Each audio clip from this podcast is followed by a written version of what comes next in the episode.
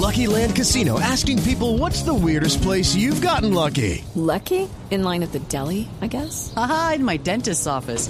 More than once, actually. Do I have to say? Yes, you do. In the car before my kids' PTA meeting. Really? Yes. Excuse me, what's the weirdest place you've gotten lucky? I never win and tell. Well, there you have it. You can get lucky anywhere playing at LuckyLandSlots.com. Play for free right now. Are you feeling lucky? No purchase necessary. Void where prohibited by law. 18 plus. Terms and conditions apply. See website for details.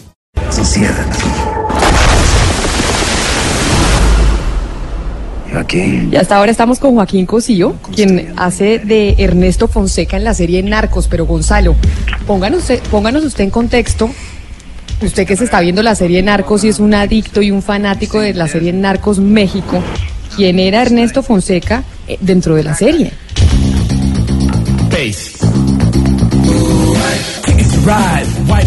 Mire, fíjese bien, es interesantísimo este personaje porque además es el que eh, va de la mano con Miguel Ángel Félix Gallardo, que es uno de los eh, capos, o fue uno de los capos más importantes eh, de la droga en México, que a su vez es personificado por Diego Luna. Pero además Joaquín Cosío, que lo vamos a saludar, Sí. también ha Hola. trabajado, digamos, en otras películas. Joaquín, bienvenido a Mañanas Blue, qué placer tenerlo con nosotros. No, el placer es mío, muchísimas gracias. Gracias por permitirme platicar con ustedes, con ese país tan maravilloso como es, el- como es Colombia. Pero Gonzalo, para que le digamos a la gente con quién estamos hablando, porque no todos se han visto la serie, Joaquín ha participado en diferentes películas, pero además tiene una voz muy conocida. Sí, Camila, él fue la voz de Ted, él fue la voz de la víbora Jake en Rango, ha sido nominado en cuatro ocasiones y ganador también del premio Ariel. Estamos hablando con una máxima representación del cine, de, de los poemas o de los poemarios, del arte de México. Ahorita lo vamos a poner a hacer voces, pero la primera pregunta cuando, cu- cuando yo supe que íbamos a hablar con usted de la serie Narcos México, siendo usted mexicano, aquí nosotros en Colombia, muchas series se han hecho sobre Pablo Escobar, nosotros también hemos estado presentes en Narcos con nuestros carteles de la droga y en Colombia hay una reacción enorme a ese tipo de series porque sentimos que nos siguen estigmatizando a nivel mundial solo con ese tema. ¿En México les pasa igual? ¿En México les pasa exactamente lo mismo con Narcos México o no sienten eso mismo que sentimos nosotros aquí? Pues de alguna manera hay, hay, hay una cierta polémica sobre el tratamiento de los temas del narcotráfico. Mu- Mucha, hay ciertos sectores que opinan que no el narcotráfico no, no debería merecer espacios en, en- en los medios. Sin embargo, no, yo no soy de esa opinión. Yo creo que hablar de la, del narco de la, narco, de la narcocultura es hablar de la realidad que vivimos, de la misma manera que Narcos 1 y 2 y 3 que ocurrieron en Colombia son espléndidos trabajos eh, televisivos. Y nosotros ahora en Narcos México pues teníamos o tenemos la, la, la tarea de estar a la altura de, de- lo del, del excelente trabajo de todos los actores y de toda la producción de Narcos Colombia. Yo no coincido con esas apreciaciones, sí hay reacciones, al menos en México. Eh, sin embargo, pues son de alguna manera inevitables, ¿no? Es una realidad que no podemos dejar de lado, me parece.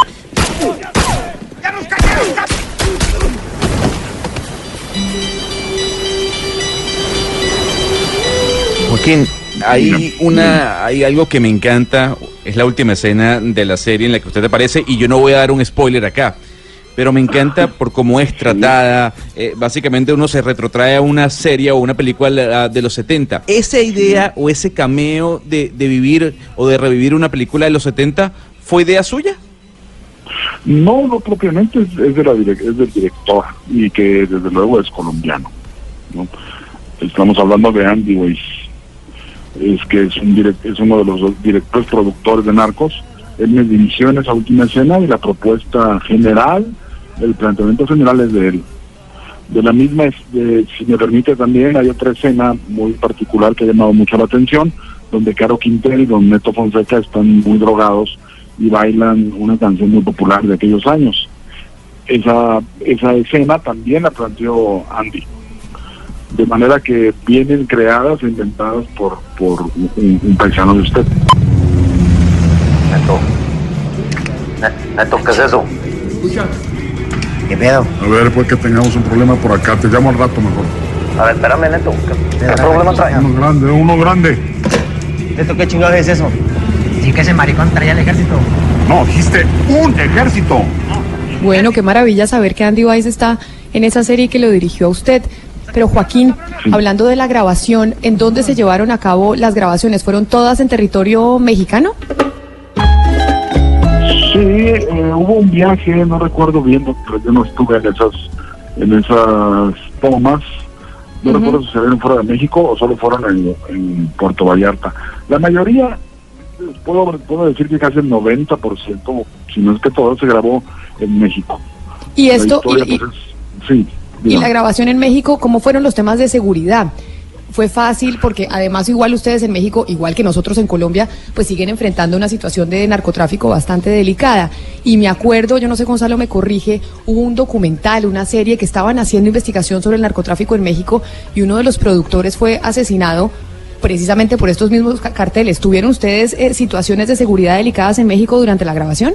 Tuvimos una seguridad muy importante, un, un- todo un cuerpo de seguridad profesional que siempre estuvo funcionando a la perfección. No tuvimos un solo incidente durante durante todas las toda la filmación o la grabación. Ciertamente fue algo que consideraron los productores con bastante acierto. Había un cuerpo de seguridad internacional que tenía un- una estructura eh, muy interesante y muy segura estuvimos muy protegidos y al mismo tiempo bastante relajados. No hubo un solo incidente. Al menos este, que yo me haya enterado. ¿Cómo fue el hecho de personificar a Ernesto Fonseca? ¿En algún momento usted conversó con él? ¿Habló con él? Sí, no, no, no hubo tal. Eh, eh, estamos hablando de, de la, la historia se centra sobre tres personajes muy importantes que son eh, Gaya Félix Gallardo, Caro Quintero y Don Neto. Eh, estos tres personajes viven y eh, a excepción, bueno, Caro Quintero está prófugo, Don Neto está vive prisión domiciliaria en el Estado de México, me parece, y Félix Gallardo continúa en prisión. Entonces, de alguna manera vivimos ante personajes que difícilmente, a los cuales difícilmente podemos tener acceso. Eh, de manera que también nos, nos- de la misma manera como, al menos desde el punto de vista, el, el Pablo Escobar de Moura es toda una metáfora del- de la, digamos, de la maldad o del, terror, pues aquí también los personajes tienen ciertos rasgos más metafóricos, no hay una pretensión demasiado realista, demasiado apegada, porque es imposible que podamos de alguna forma contactar. Leímos, estudiamos, investigamos, pero eh, hay bastante imaginación en nuestras creaciones. ¡Chingados! Dije que se trataba de no matar a nadie. Si le acabo de hacer un favor. ¿No vio cuánto dolor tenía? Aquí está. Ese cabrón no se chingó nada. Es tuyo otra vez. Es parte de la chamba. Bueno, ¿y, y cómo fue trabajar con, con Diego Luna? ¿Cómo fue esa, Ah, esa compe- es formidable. compenetración entre ustedes? Estupenda. Yo eh, me trabajé con Diego anteriormente en, en una película eh, y somos amigos de hace tiempo. Pero en el set, en, un- en una serie tan larga, donde trabajamos tan, de manera tan frecuente, eh, fue una experiencia muy satisfactoria.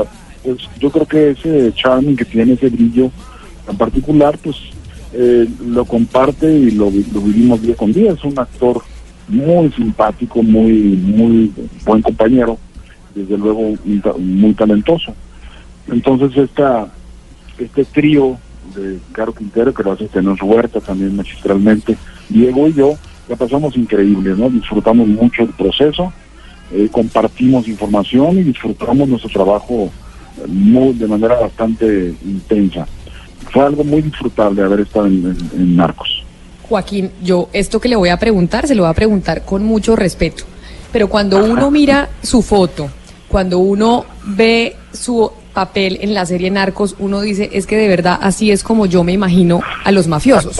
Así me imagino a los narcotraficantes. No, se lo digo de verdad.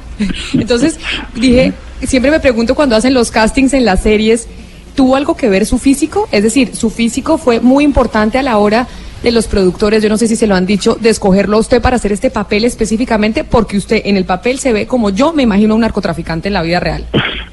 Bueno, hay, hay dos historias interesantes que le cuento muy rápido. Uno, no hice casting, yo recibí la invitación de manera directa de los productores, eh, eh, lo cual me, me congratula mucho porque mi físico tiene poco que ver con el físico del verdadero Don Neto.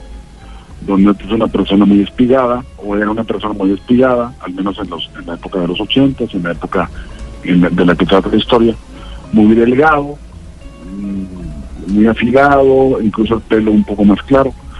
De manera que este- en esta ocasión el físico no fue determinante para, para que me propusieran este personaje. Luego cuando hay, hay otro personaje que también conoce bastante la gente, que es el, el famoso el famoso Cochiloco, que es, es otro narcotraficante que yo hice en- en una película. Y de alguna manera pues también se inscribe en este, en este rango de personajes donde no ha sido determinante la, la, la apariencia de maleante que tengo. Cuando hice el Cochiloco apareció un gran reportaje donde aseguraban, el periodista mexicano, aseguraba que yo era narcotraficante. Escribía en su crónica que a él no lo iban a engañar y que el, actor, el supuesto actor que hacía a este personaje de la película El Infierno era un narcotraficante real. Eso pues me, me satisface de alguna forma porque quiere decir que mi trabajo pues funciona. Y por otro lado pues con esta cara de, de pocos amigos, ¿qué puedo hacer? no, no, no tengo demasiado. Pero como, pero eso, y eso le, eso le ha traído problemas, esa cara de pocos amigos. Usted dice tengo cara de maleante, pero lo que pasa es que en la serie, Gonzalo, yo da miedo. Y uno dice, así me imagino yo los narcotraficantes y vea que yo no soy la única. Hubo otro periodista que dijo, este no es ningún actor, este es un mafioso de verdad. Sí, bueno, no, al revés, todo lo contrario, me ha ayudado bastante en, mi carrera. Por fortuna los personajes, como incluso ahora el que he interpretado, no son este tipo de villanos eh, un- unidimensionales, ¿no? Siempre tienen conflicto en una parte ambivalente. Si usted ve mucho, pues Neto está con mucho coraje. Y tiene que ver pues con, con que es un personaje que se mueve en las dos partes, ¿no? Por un lado es un personaje rudo, que es un, jefe de la mafia, un jefe de la droga, pero al mismo tiempo es un padre de familia, que su, su familia, por sus hijos y que tiene un final de alguna manera terrible. Entonces, eh, para mi fortuna me he podido librar del estereotipo del, del narcotraficante simple, del puro villano, del puro hombre rudo, y he, he tenido la suerte de interpretar personajes ambiguos que son dramáticamente muy funcionales. Más allá de que he interpretado otros, muchos personajes, no, no todos han sido narcos.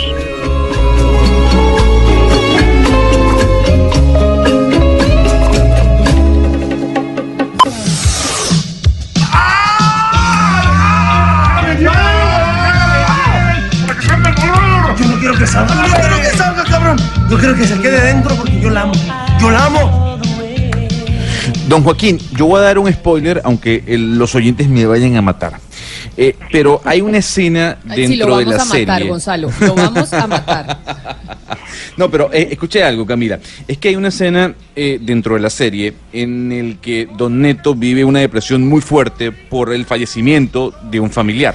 ¿Qué tan difícil es personificar la depresión por la muerte de un familiar? No, yo, yo diría que la palabra no es difícil, es al revés, es, es fascinante para los actores, para nosotros los actores. Es justamente una gran dificultad, un gran reto, una un, acto de gran dificultad, eh, pero no es, perdón, de gran de gran fascinación. Poder entrar en estos universos de hombres acostumbrados a, a ordenar, a dar instrucciones, a portar armas, a tomar decisiones muy violentas y de pronto eh, sufren como nosotros la pérdida de un ser querido. Eh, evidentemente, no, no, insisto, la palabra no es, claro, es complicado, pero es, es donde está la, la posibilidad del, del placer artístico. Es llegar a construir ese instante, llegar a ser verdadero ese momento difícil donde se combina el, el sanguinario, el hombre sanguinario, el hombre cruel, con el hombre cotidiano, con el hombre humano, con el ser humano, ¿no? Que sufre y padece. Entonces, eh, digamos que encontrar los matices para ubicarlo en esa parte precisa de hombre rudo sufriendo es donde está la, la- la- el gran atractivo de estos personajes, como el como el Don Neto, ¿no? Como Don Neto. Que me parece es, es lo que me permitió, me permitió disfrutar, me permitió disfrutarlo. Acaba de tener un accidente, señor, pero todo bien. Quita tus putas manos de encima. A ver, calmado, ¿sí? Está hablando con un policía estatal. Parto tu madre. Siguiendo con esa línea, usted es poeta. Usted es poeta. Usted tiene una sensibilidad extraordinaria. ¿Cómo el reto profesional de, de interpretar a un mafioso, a un criminal, que uno, que es todo lo contrario de una persona que tiene esa sensibilidad, ¿qué tanto lo marcó ese personaje? Sí, no, no fíjese que tengo bastante suerte. Yo empecé la actividad literaria a la par que, que mi, mi trabajo como actor. Esto, estoy hablando de cuando yo tenía 18 años.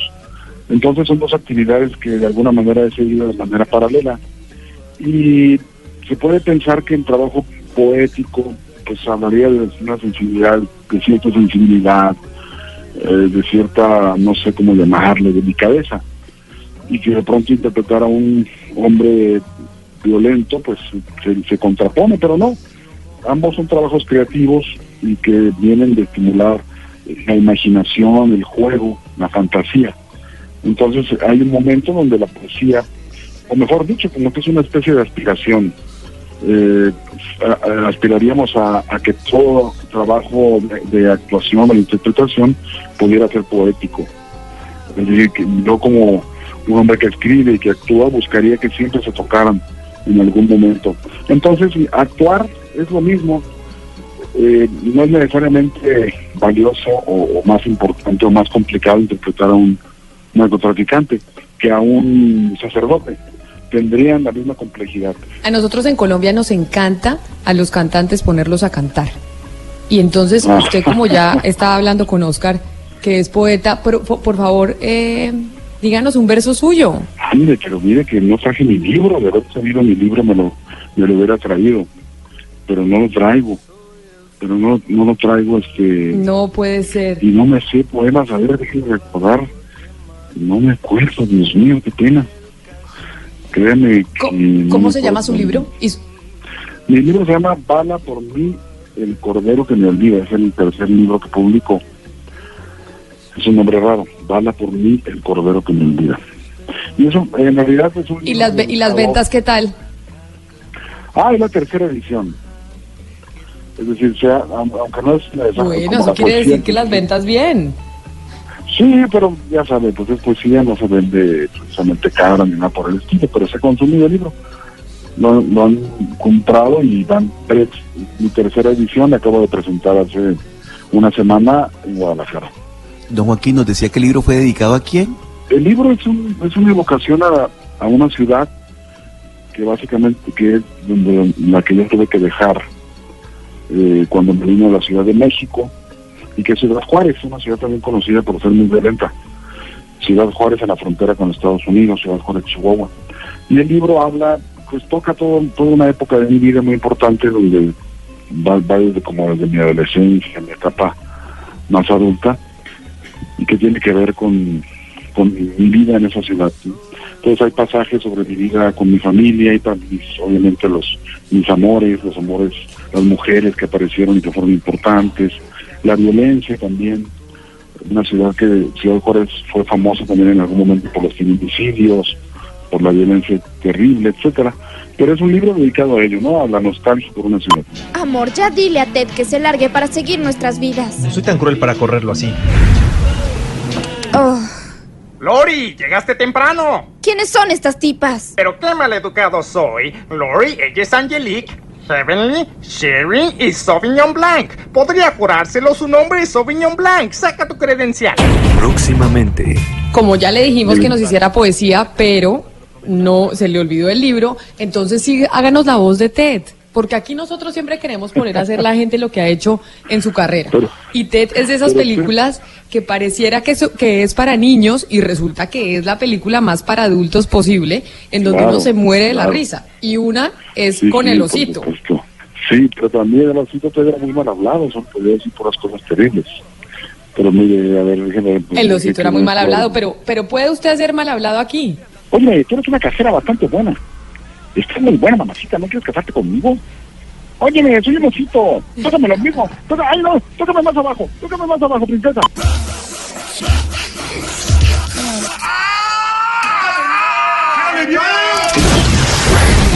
Don Joaquín, la música latinoamericana en este momento está dando mucho de calor en todo el planeta.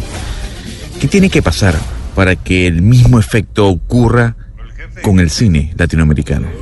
Bueno, yo creo que continuar, continuar como hasta este momento. Yo creo, yo creo que la presencia y la fuerza del, talento latino se está imponiendo cada vez más. Y en todos los rubros, ¿no? Yo creo que, que simplemente lo que es la, necesidad de difusión, de medios, es lo que de alguna manera